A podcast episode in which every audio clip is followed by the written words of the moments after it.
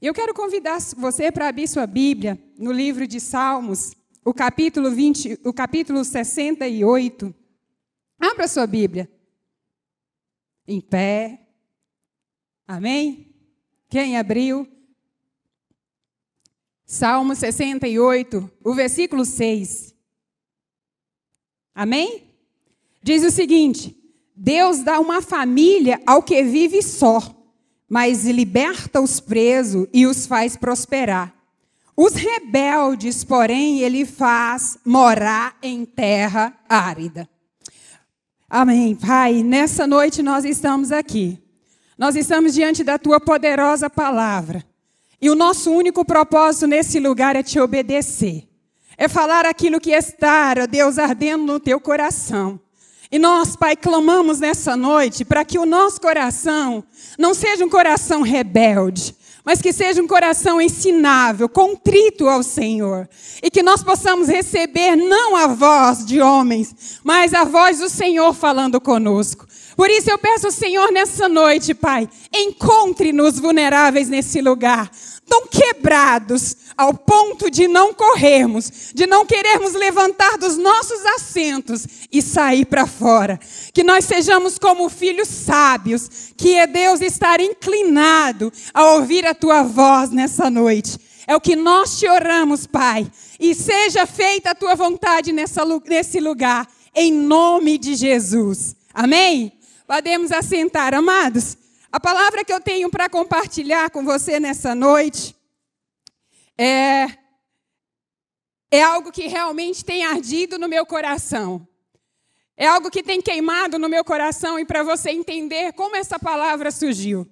Já tem aproximadamente em 60 dias que ao me direcionar para o trabalho, ali dentro do carro, e o meu carro é uma espécie de quarto de guerra para mim, o Senhor começou a ministrar ao meu coração através daquele texto que fala da mulher cananeia.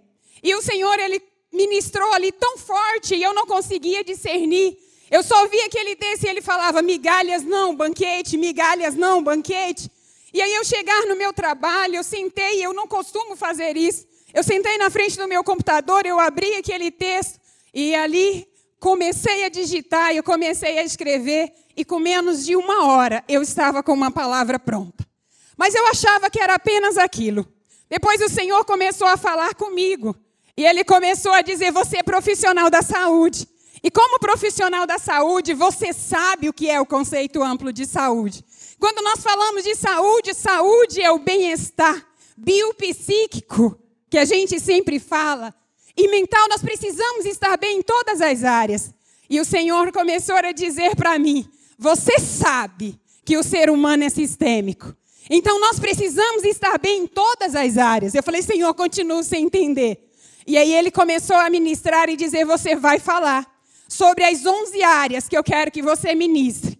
E ali eu me debrucei, fui pesquisar as 11 áreas e ele trouxe essas 11 áreas para mim. E dentre essas áreas, ele trouxe essa que é família. Então, um texto aqui que nós acabamos de ler, no Salmo 68, versículo 6, ele diz o seguinte: que o Senhor faz o solitário habitar em família. E ele liberta o que está preso de quê? Para que ele possa prosperar. Mas ele fala que o rebelde ele vive onde? Numa terra seca, numa terra árida. E quando nós olhamos para a família, a primeira pergunta que a gente se faz, nós podemos pesquisar na sociedade contemporânea encontrar as, as mais inúmeras definições de família. E nós temos observado esse conceito mudar ao longo dos anos. Mas eu não posso falar de família sem olhar para onde? Para o Éder. A família começou no Éder. A família foi constituída no Éder. E o, o Éder estar de acordo com o que traz o salmista no, versículo, no capítulo 68, verso 6. Porque nós conhecemos bem a história da criação.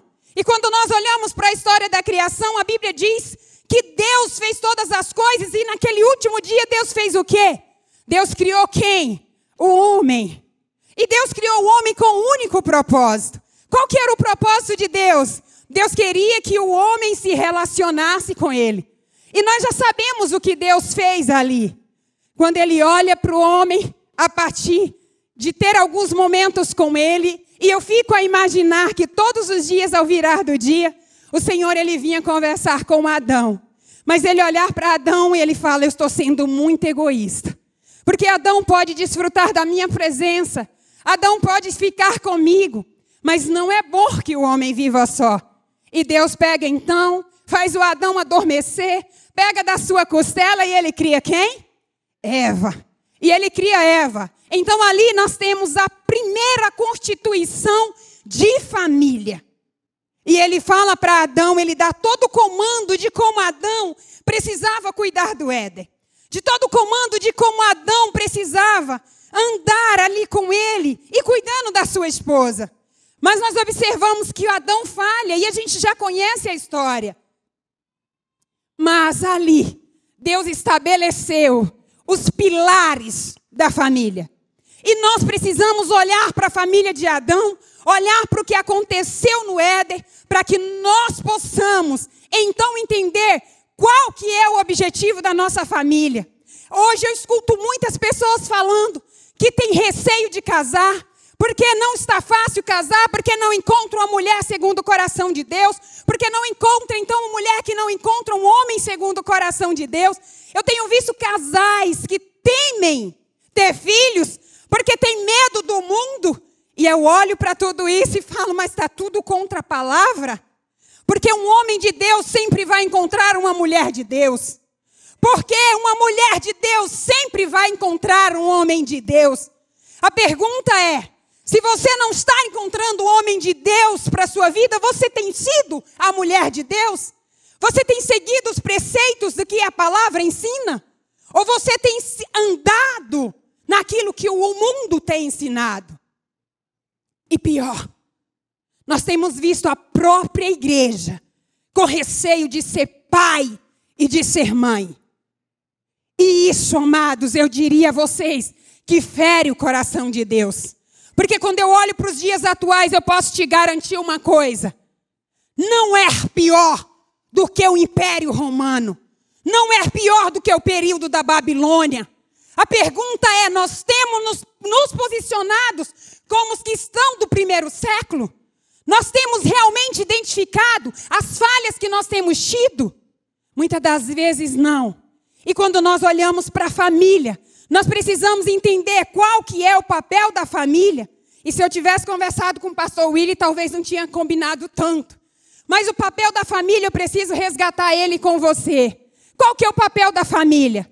O primeiro papel da família é dissimar amor. É difundir amor nos corações daqueles que fazem parte da nossa família. Pode passar, Patrick. Primeiro ponto é amor. E hoje nós estamos vendo o quê? As famílias perecendo por falta de amor. Nós temos deturpado, inclusive, o conceito de amor. E nós temos nos perdidos neste quesito. As famílias têm deixado ser dominada pelo que o mundo tem pregado. E nós temos perecido no amor. Outro ponto que nós observamos que é papel da família. A família precisa impor o quê? Segurança. E por que que as nossas famílias nós não temos dado segurança? Porque na família é que um pai, ele olha no fundo dos olhos dos seus filhos e ele diz ao seu filho: "Você é precioso, não pelo que você faz, não pelo que você vier a ter, mas você é meu filho. E quando nós criamos filhos num ambiente seguro, num ambiente em que ele é validado, num ambiente onde ele entende o que é Deus, o que é servir ao Senhor, esse filho ele cresce como? Em segurança. Mas o problema que nós temos visto hoje é que nós somos excelentes pais diante da sociedade, até mesmo dentro da igreja. Mas dentro de casa não é essa a realidade. Muitas das vezes, o único momento em que o pai ele toca no filho é quando ele está entrando dentro da igreja, que ele segura na mão para mostrar que ele tem uma família. Muitas das vezes, a única hora que esse pai se aproxima e trata a esposa com carinho e com afeto é quando ele está perto de alguém para mostrar que ele tem uma família. Infelizmente, essa é a realidade de muitas pessoas hoje. A pergunta que eu faço para nós nessa noite: se eu colocasse nesse, nesse telão a história da tua família, você se sentiria constrangido? Ou você gritaria e sairia por essas portas? Ou você dizia, pode colocar? Porque o que eu vivo dentro da minha casa pode ser colocado nos quatro cantos. Essa é a pergunta que eu faço para nós. Nós, como igrejas, eu posso te afirmar que nós não temos vivido o padrão do céu.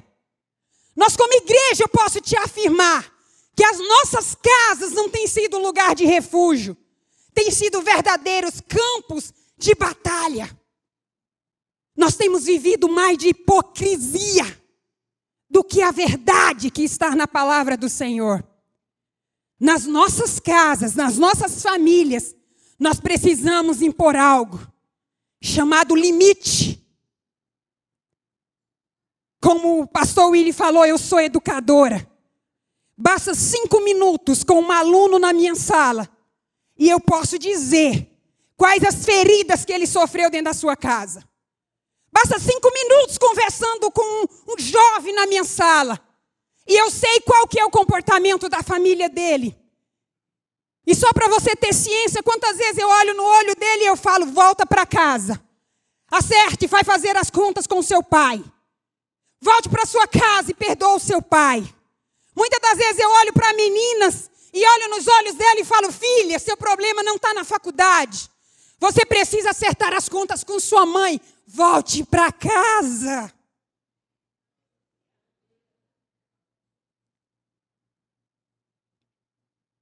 Nós não temos educado os nossos filhos da forma que nós deveríamos. Mas o papel da família é esse: é dar amor, é dar segurança, é impor limites. Mas não pode dizer não. E quando diz não é aos berros. Limite, amados, é uma declaração de amor. Eu lido com quase dois mil jovens todos os dias, direta e indiretamente. E esses jovens não sabem o que é não. E quando eu digo não enquanto instituição, ele grita, porque ele não está acostumado a ser frustrado. Nós precisamos frustrar os nossos filhos. Deus te frustra. Talvez você esteja aqui hoje sentado e com o coração, quem sabe, amargurado. Porque talvez você não entende porque Deus tem te frustrado. Porque Deus, o próprio Deus, tem te dito o quê? Os nãos. Mas quando nós trabalhamos dessa forma, nós estamos imprimindo uma identidade nos nossos filhos. A nossa casa precisa ser um lugar onde a nossa real identidade tem sido estabelecida. É dentro de casa que a real identidade das meninas e dos meninos, elas são estabelecidas. Não é à toa que nós temos encontrado tantos jovens perdidos, sem saber o que fazer, porque a sua identidade é deformada. Família é um lugar onde o propósito é revelado. E a coisa que mais me assusta é quando eu pergunto para um pai o que o seu filho vai ser. E ele diz: deixa ele crescer. Quando ele crescer, ele decide o que ele vai ser. O que eu acho de estranho é que na minha Bíblia, eu olho para os pais e eu vejo eles sabendo qual que seria a direção de seus filhos. Quando eu olho para Salmos 127 e diz que o filho é como flecha na mão do guerreiro. Eu me pergunto, então a minha Bíblia está ao contrário do que eu estou vendo. Porque se eu sou o arqueiro, se o meu esposo é o arqueiro das minhas filhas, como eles não sabem o propósito que eles devem seguir? Há algo que nós precisamos refletir.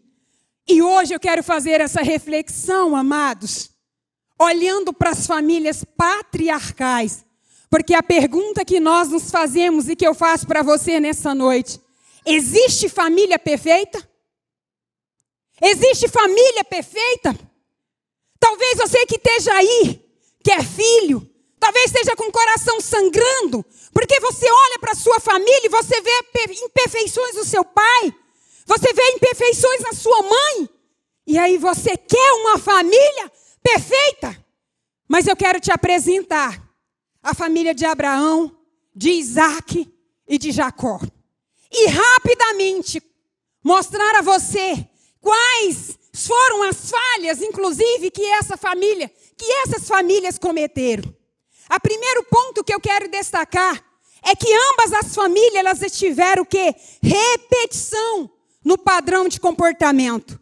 Ambas as famílias tinham pais inseguros, mas ambas as famílias desfrutaram de quê? De uma graça perfeita.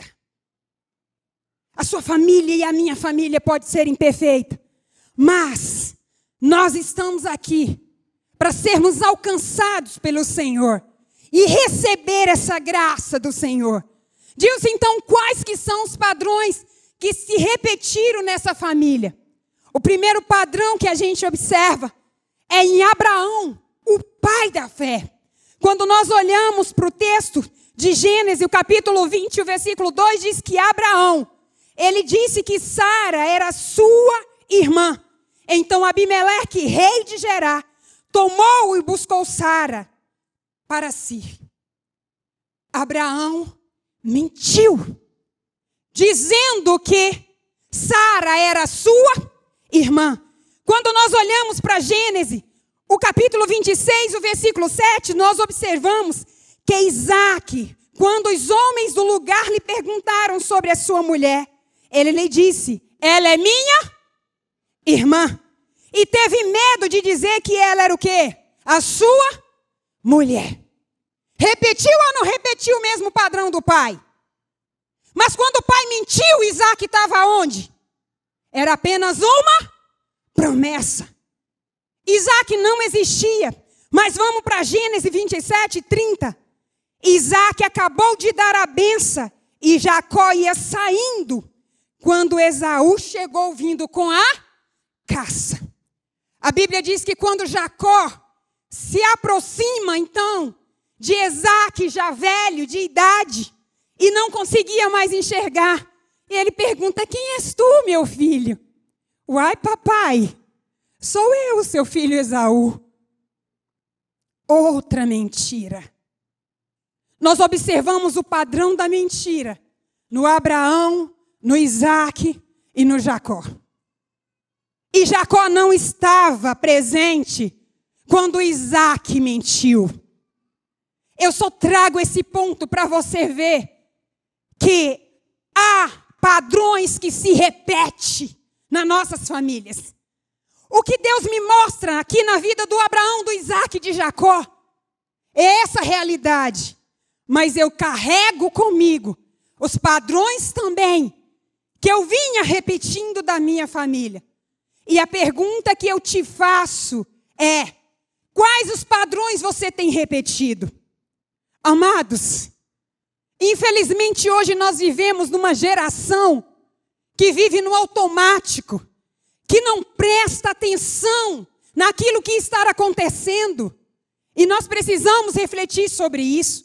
Nós precisamos olhar para dentro da nossa casa Observe, seja curioso, para você entender os padrões que têm se repetido na sua casa.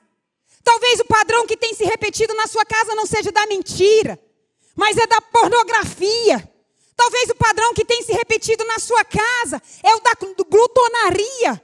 Talvez o padrão que tem se repetido na sua casa é dos vícios emocionais. Talvez você esteja dentro da sua casa e a sua casa não seja uma extensão dos céus. Sabe por quê? Porque na sua casa só tem tristeza e amargura. Olha para o irmão que está do seu lado. Você pode dar um sorriso para ele? Talvez você não saiba o efeito que esse sorriso dá. E nós temos vivido assim, cara amarrada, preocupado com a conta que vou pagar, preocupado se o menino está aprendendo, se o menino está tirando a nota. E nós temos repetido os padrões. Talvez o padrão que você tem repetido dentro da sua casa tenha sido da crítica exagerada. Pai, mãe, quando foi a última vez que você validou o seu filho? Pai, mãe, quando foi a última vez que você aplaudiu o seu filho, mesmo com aquele desenho mal feito? Ele é mal feito para ti, que é homem, que é mulher. Mas ele não é mal feito para uma criança de dois anos, para uma criança de três anos. Sabe por que, que nós estamos diante de uma geração sem identidade? Porque nós temos falhado como pais. Porque nós temos repetido o padrão da nossa casa. Eu fui criada numa casa que não tinha presença de riso. Eu fui criado numa casa onde a crítica era exagerada. Eu te falo isso, amado, com muito temor. Conversa com meu esposo. Bate um papo com ele. Eu sempre me esforcei muito para ser uma mulher de Deus. Mas eu não sabia que eu repetia os padrões que estavam dentro da minha casa. Mas o Senhor tem descortinado os meus olhos. E eu oro para que hoje Ele descortine o teu. Seja intencional. Olhe para dentro da tua casa. Talvez um padrão que tenha se repetido é o de não sentar na mesa, é o de não fazer as refeições juntas. Talvez esse padrão tenha se repetido dentro da sua casa, meu amado. Mulher, seja intencional. Esposos, sejam intencionais. Talvez você não entende por que, que você trata a tua esposa com tanta frieza. E não sabe você que de repente é o padrão do seu pai. Você está só repetindo o comportamento. E eu quero te alertar para isso.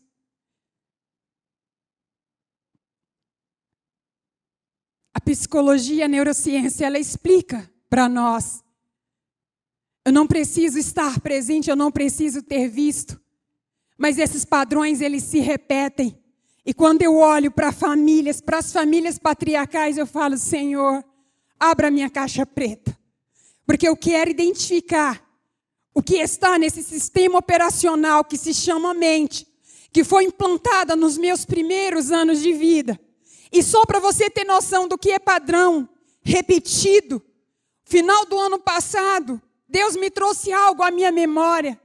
E eu olhei para minha casa, algo muito simples. Eu busquei na minha casa uma foto da nossa família. Eu não tinha um porta-retrato na minha casa. Era final do ano e quando eu olhei para aquilo, é como se Deus tivesse aberto umas cortinas diante dos meus olhos. E eu olhei para mim e falei: por quê? Porque eu não tenho um porta-retrato da nossa família. E eu tiro foto. E Deus falou para mim: Você não acredita em casamento. Você não acredita que vai ser feliz. Eu disse a verdade, Deus. Ele disse é. O teu sistema operacional está com vírus. Passa o antivírus. Naquele mesmo dia, eu peguei todas as fotos que eu pudesse ter no meu celular, mandei para a gráfica. Falei, Laisa, me ajuda, imprime essas fotos para mim. E corri para a loja. E fui comprar os portas-retrato. O que você tem deixado de viver dentro da sua casa? O que você tem deixado de viver? Talvez você não tenha desfrutado da presença dos seus filhos, porque o teu sistema operacional está corrompido. Corrompido pelo padrão da infância, pelaquilo que você recebeu do seu pai e da sua mãe. Mas hoje é um chamado de Deus para mim e para você o Senhor quer descostinar os nossos olhos, amém? Essas famílias tinham um outro padrão. Eu quero compartilhar com você o padrão do favoritismo. Quando nós olhamos para a família de Isaac, para a família de Abraão, nós conhecemos bem a história de Isaac e de Ismael, mas nós observamos que Isaac foi o filho preferido de quem? De Abraão. Aí você fala Dilce, mas a palavra diz que era uma promessa. Eu concordo contigo. Mas Abraão obedeceu a dona Sara em tudo. Inclusive na hora que ela diz: manda esse menino embora.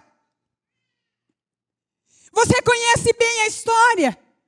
Você sabe que Agar está no deserto com aquele menino e ela começa a chorar e dizer que ele vai morrer. Quem olhou para Ismael foi o Senhor. Quando nós olhamos para a casa de Jacó, o que é que nós observamos? Nós observamos o mesmo padrão se repetindo, amados. A minha Bíblia está escrita aqui no capítulo 25, o versículo o versículo 27 que ele diz o seguinte: Isaac amava Esaú porque gostava de comer a carne de caça que ele trazia. Mas Rebeca amava quem? Jacó. Aí nós olhamos para a casa de Jacó. O que, que aconteceu na casa de Jacó? O que aconteceu na casa de Jacó, igreja? O que aconteceu? Jacó preferiu José. Ele deixou de lado quantos filhos? Onze filhos. Isso não é normal. Nós observamos o padrão se repetindo. Se repetiu o padrão da mentira. E se repetiu o padrão do favoritismo. Qual o padrão você tem repetido? Qual padrão você tem repetido dentro da sua casa? Talvez você esteja aí olhando e pensando: deu ruim para os homens, né? Mentirosos. Tinha filho predileto. Mas eu quero te apresentar a dona Sara e a dona Rebeca. Você já olhou para ela, mulher? Você já observou as características dela? Esse é o terceiro padrão. Qual é o padrão, então? Da dominância na casa de Abraão. Quem governava? Quem governou por um bom tempo? Dona Sara. Dói, mas é a mais pura verdade. E quando nós olhamos para esse padrão, é um padrão, amadas, que mexe comigo e mexe com você. Em eras de empoderamento feminino, o que eu mais ouço? Professora, a senhora é mulher. E a senhora não defende, professor, o empoderamento feminino. Deixa eu te falar algo. Me mostra uma mulher empoderada e eu te conto o destino dela. Me apresente uma e eu te apresento o destino dela. E eu desafio você a entrar no Google e pesquisar as mulheres empoderadas dessa geração. E responda para mim quem são elas. Se não são mulheres sozinhas, mal amadas, porque nenhum homem suporta caminhar com elas. São mulheres que batem no peito e dizem que são felizes, mas estão contando historinhas. E sabe o que é historinha? Um padrão linguístico para justificar a dor que elas sentem. De não saber o que é amada por um homem. De não saber o que é servida por um homem. De não saber o que é ser respeitada por um homem de não saber o que é ter filhos e ser admirados por eles. Você está falando isso? Você que fala como fala? Há uma grande diferença, amados, entre empoderamento feminino e liderança feminina. Há uma diferença gigantesca, não se iluda. E você, mulher, presta muita atenção com quem você tem andado. Você, mulher, se eu fosse você hoje, quando eu saísse daqui, eu iria olhar o meu Instagram e ver quem são as empoderadas que eu tenho seguido. Porque se nós somos mulheres de Deus e estamos seguindo o caminho, o padrão de Deus, a mulher virtuosa, quem são as mulheres que têm injetado mentiras que você acredita ser verdade em sua mente? Eu sou mãe de quatro mulheres. Quatro mulheres. Eu não tenho filha empoderada. Eu tenho filha líder. Porque a liderança quem nos deu foi o Senhor. A liderança é dom de Deus. Mas a liderança feminina e de mulher de Deus, ela sabe inclusive o que é se submeter sobre a autoridade de um homem de Deus. Amém? Precisamos aprender isso. E eu quero te dizer as consequências de uma mulher dominante. Uma mulher dominante, ela é ansiosa. Não consegue dormir. Não consegue ter paz. Vive preocupada com o próprio corpo. Olhando as irmãs, as roupas que elas estão vestidas. Oh, amados. E quando não?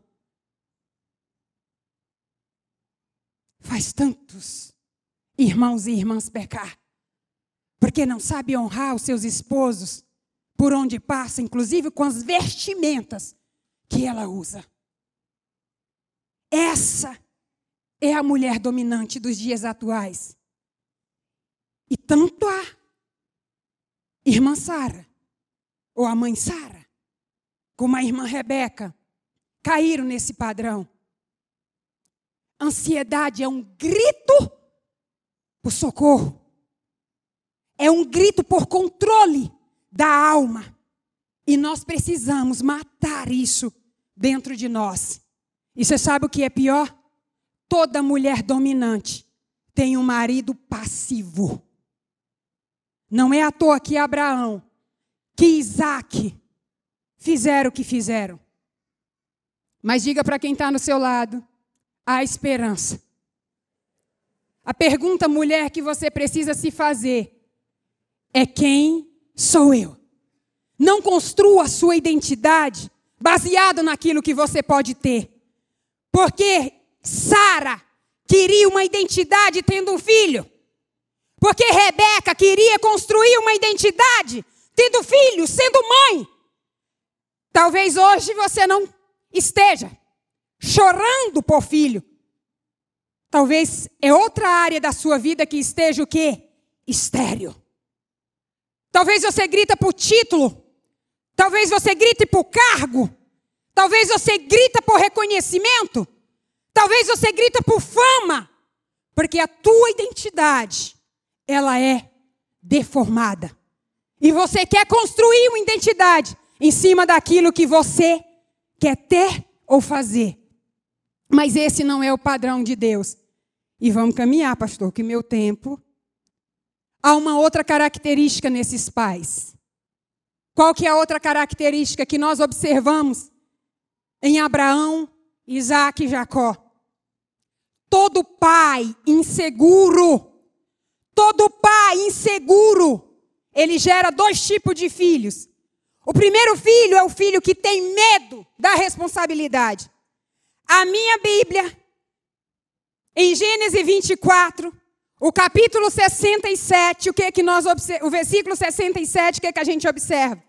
Isaac levou Rebeca para a tenda da sua mãe Sara e fez dela sua mulher e a amou. Assim Isaac foi consolado após a morte da sua mãe. Você não sabe, mas naquela época os meninos casavam com que idade? Com que idade? 16, 17? anos menos dos 20? Quantos anos Isaac casou? 40 anos. Olhe para dentro da sua casa. Olha para o que tem acontecido dentro da sua casa. Sua filha, mãe, não sabe arrumar o quarto que pertence a ela? Sua filha, mãe, não sabe arrumar a cama que dorme? Pastora Luana está aqui sentada. O que é que eu dizia para ti? Sapo casa com quem? Com sapo.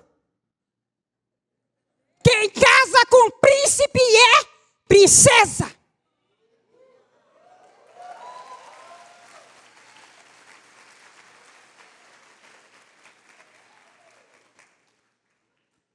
Essa foi uma palavra que Deus me deu quando eu orava. Porque antes dela chegar na minha casa, Deus me disse que ela era mulher dele.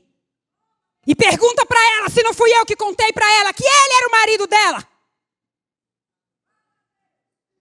E você não sabe o destino dos seus filhos?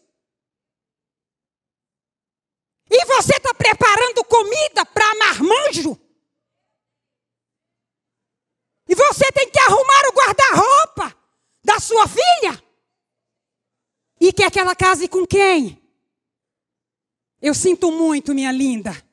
Você vai ter o genro que merece. Se você não se posicionar e se você não trabalhar a sua casa. Pais inseguro gera filhos que fogem da responsabilidade. Você que ainda não casou, cadê os jovens aqui? Levanta a mão. Cadê os jovens que querem casar? Não tem, pastor. Não tem, pastor. Não tem jovens. Cadê as jovens que querem casar? Não tem? Levanta a mão. Uhul! Se posicione. Se posicione. Se posicione. Como é que você vai governar a sua casa? Se você está fugindo da responsabilidade, não caia nessa, minha amada. Sair com o menino que não dá conta de pagar o teu próprio lanche, manda ele crescer.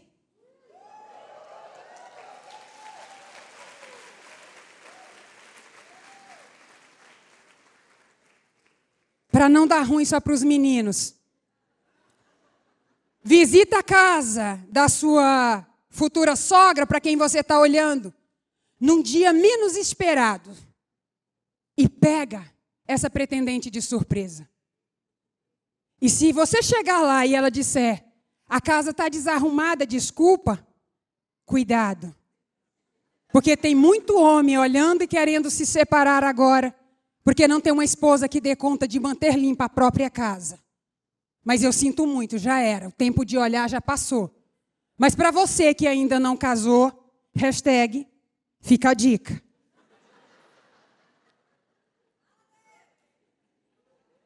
O segundo característica, filhos que fogem de conflito. Nós temos criado filho que foge de quê? De conflito. Quando nós olhamos para Jacó e Esaú, o que, que aconteceu na casa de Isaac? confusão. Você acha que o Isaac estava demente? Que ele não via, que ele não observava, que ele não identificava que aquela casa estava em ruína?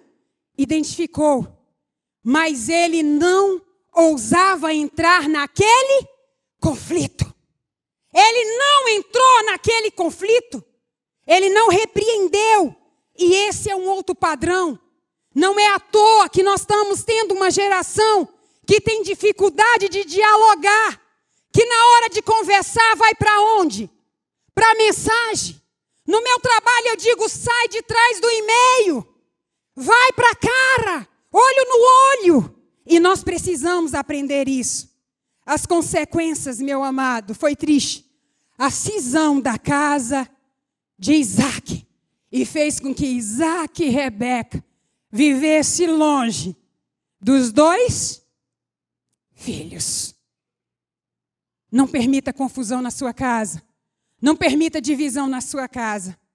Mas agora eu quero compartilhar com você, que eu só compartilhei a parte ruim, os benefícios da graça. Quais foram então, Dilce, os benefícios da graça? O benefício da graça. Lembra que Isaac orou por Rebeca? Lembra disso? Isaac orou por Rebeca no Gênesis 25, 21. E ela teve o que? A sua esterilidade, o quê? Curada. Ela teve o quê? Esterilidade. A Bíblia diz que quando Deus dá um filho a Sara, o que, que aconteceu com ela? A boca dela se encheu de riso. A restauração da família aconteceu. Mas ambas as restaurações aconteceram quando? A Bíblia diz que quando Isaac orou por Rebeca. Eu quero deixar algo hoje para você. Talvez você que tenha tido preguiça de levantar da cama para orar, justificando inclusive que você está trabalhando demais. E eu vou dizer a você, é uma historinha. Porque ela, a oração não tem sido a sua prioridade. A oração, ela nos leva a dimensões celestiais que outrora eram que inacessíveis. A oração ela nos leva a esse lugar. E mais, o que que acontece com a oração quando nós oramos? Pode passar aquele slide que tem a restauração da família. O que é que nós, o que é que nós ganhamos? O que é que nós recebemos, Dilce, com a graça? A primeira coisa que nós recebemos, o nosso caráter é transformado. Nós temos o nosso caráter transformado. Abraão, Isaac e Jacó eram mentirosos, mas eles tiveram seus caráteres transformados. A Bíblia diz que quando esse homem e essa mulher de Deus se posiciona no Senhor, o que que aconteceu? Essas mulheres tiveram gerenciamento das suas emoções. Amados, amadas, não se conforme em ser alguém emocional, alguém que não é direcionado pelo Senhor. O que nós precisamos é da dependência de Deus. Talvez você não entenda. Por que que às vezes você tem sofrido tanto? Mendigando inclusive o amor do seu esposo. Porque às vezes você não tem estabelecido o seu padrão no Senhor, formada a sua identidade no Senhor. Mas quando Isaac, ele ora incessantemente pela sua esposa, nós temos algo a ir mudado. Vamos ficar de pé? Como diz Luciano Subirá, parecia que está acabando e está acabando mesmo. E eu quero te fazer olhar. Olhar para a sua vida, olhar para a sua família. Eu quero pedir para você, fazendo uma reflexão de tudo aquilo que você tem enfrentado, tudo aquilo que tem vivido na sua casa. E você olhar para a sua casa, olhar para os padrões que tem ali se repetido. E eu quero te dizer que a graça perfeita do Senhor, ela nos alcança quando? Quando nós nos voltamos para o TSD. O TSD, porque a Bíblia diz que quando Isaac saiu ali a meditar, quando Isaac saiu a meditar na palavra do Senhor, o Senhor muda, transforma o Isaac. Nós conhecemos a história do Abraão, Abraão teve a sua história mudada, teve a sua história transformada.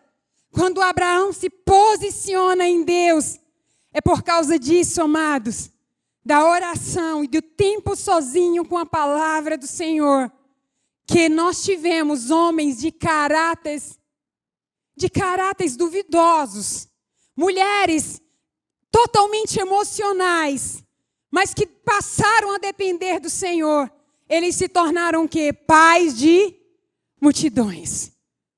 Essa palavra não é para trazer culpa. Esse não é o objetivo do Senhor. Esse não é o alvo do Senhor. O objetivo do Senhor é trazer para você e para mim nessa noite consciência. Senhor, aonde eu estou é, falhando? Quais os padrões eu tenho repetido? Senhor, aonde é que eu tenho perecido? Quais as áreas da minha vida, da minha casa tem sido estéreo. Eu quero te dizer algo. Toda família disfuncional gera filhos disfuncionais. E tem duas áreas que são extremamente, extremamente atacadas. E você pode confirmar o que eu estou te falando, olhando para essa geração e olhando inclusive para a sua vida. São duas áreas. Uma delas é a área sexual. Uma delas é a área sexual. Não é à toa que nós estamos vivendo um dos momentos mais difíceis. Mas nós temos tido homens dentro de casa vivendo de pornografia. E nós temos visto mulheres frígidas dentro de casa, não tendo prazer com o próprio ato sexual, desfrutando daquilo que Deus deixou. Sabe por quê? Porque as emoções precisam ser curadas. Porque tem emoções que precisam ser saradas. E tem uma outra área, pai e mãe, que tem arrebentado. É a área financeira. Todo fraturado emocional, ele tem problema nessa área. Mas eu e você, nós não estamos aqui para gerar qualquer filho. Nós somos chamados para ser pai de multidões. Nós somos chamados para ser pais de filhos vitoriosos. E se você acredita nisso, é hora de você dar um glória a Deus. Aplauda o Senhor.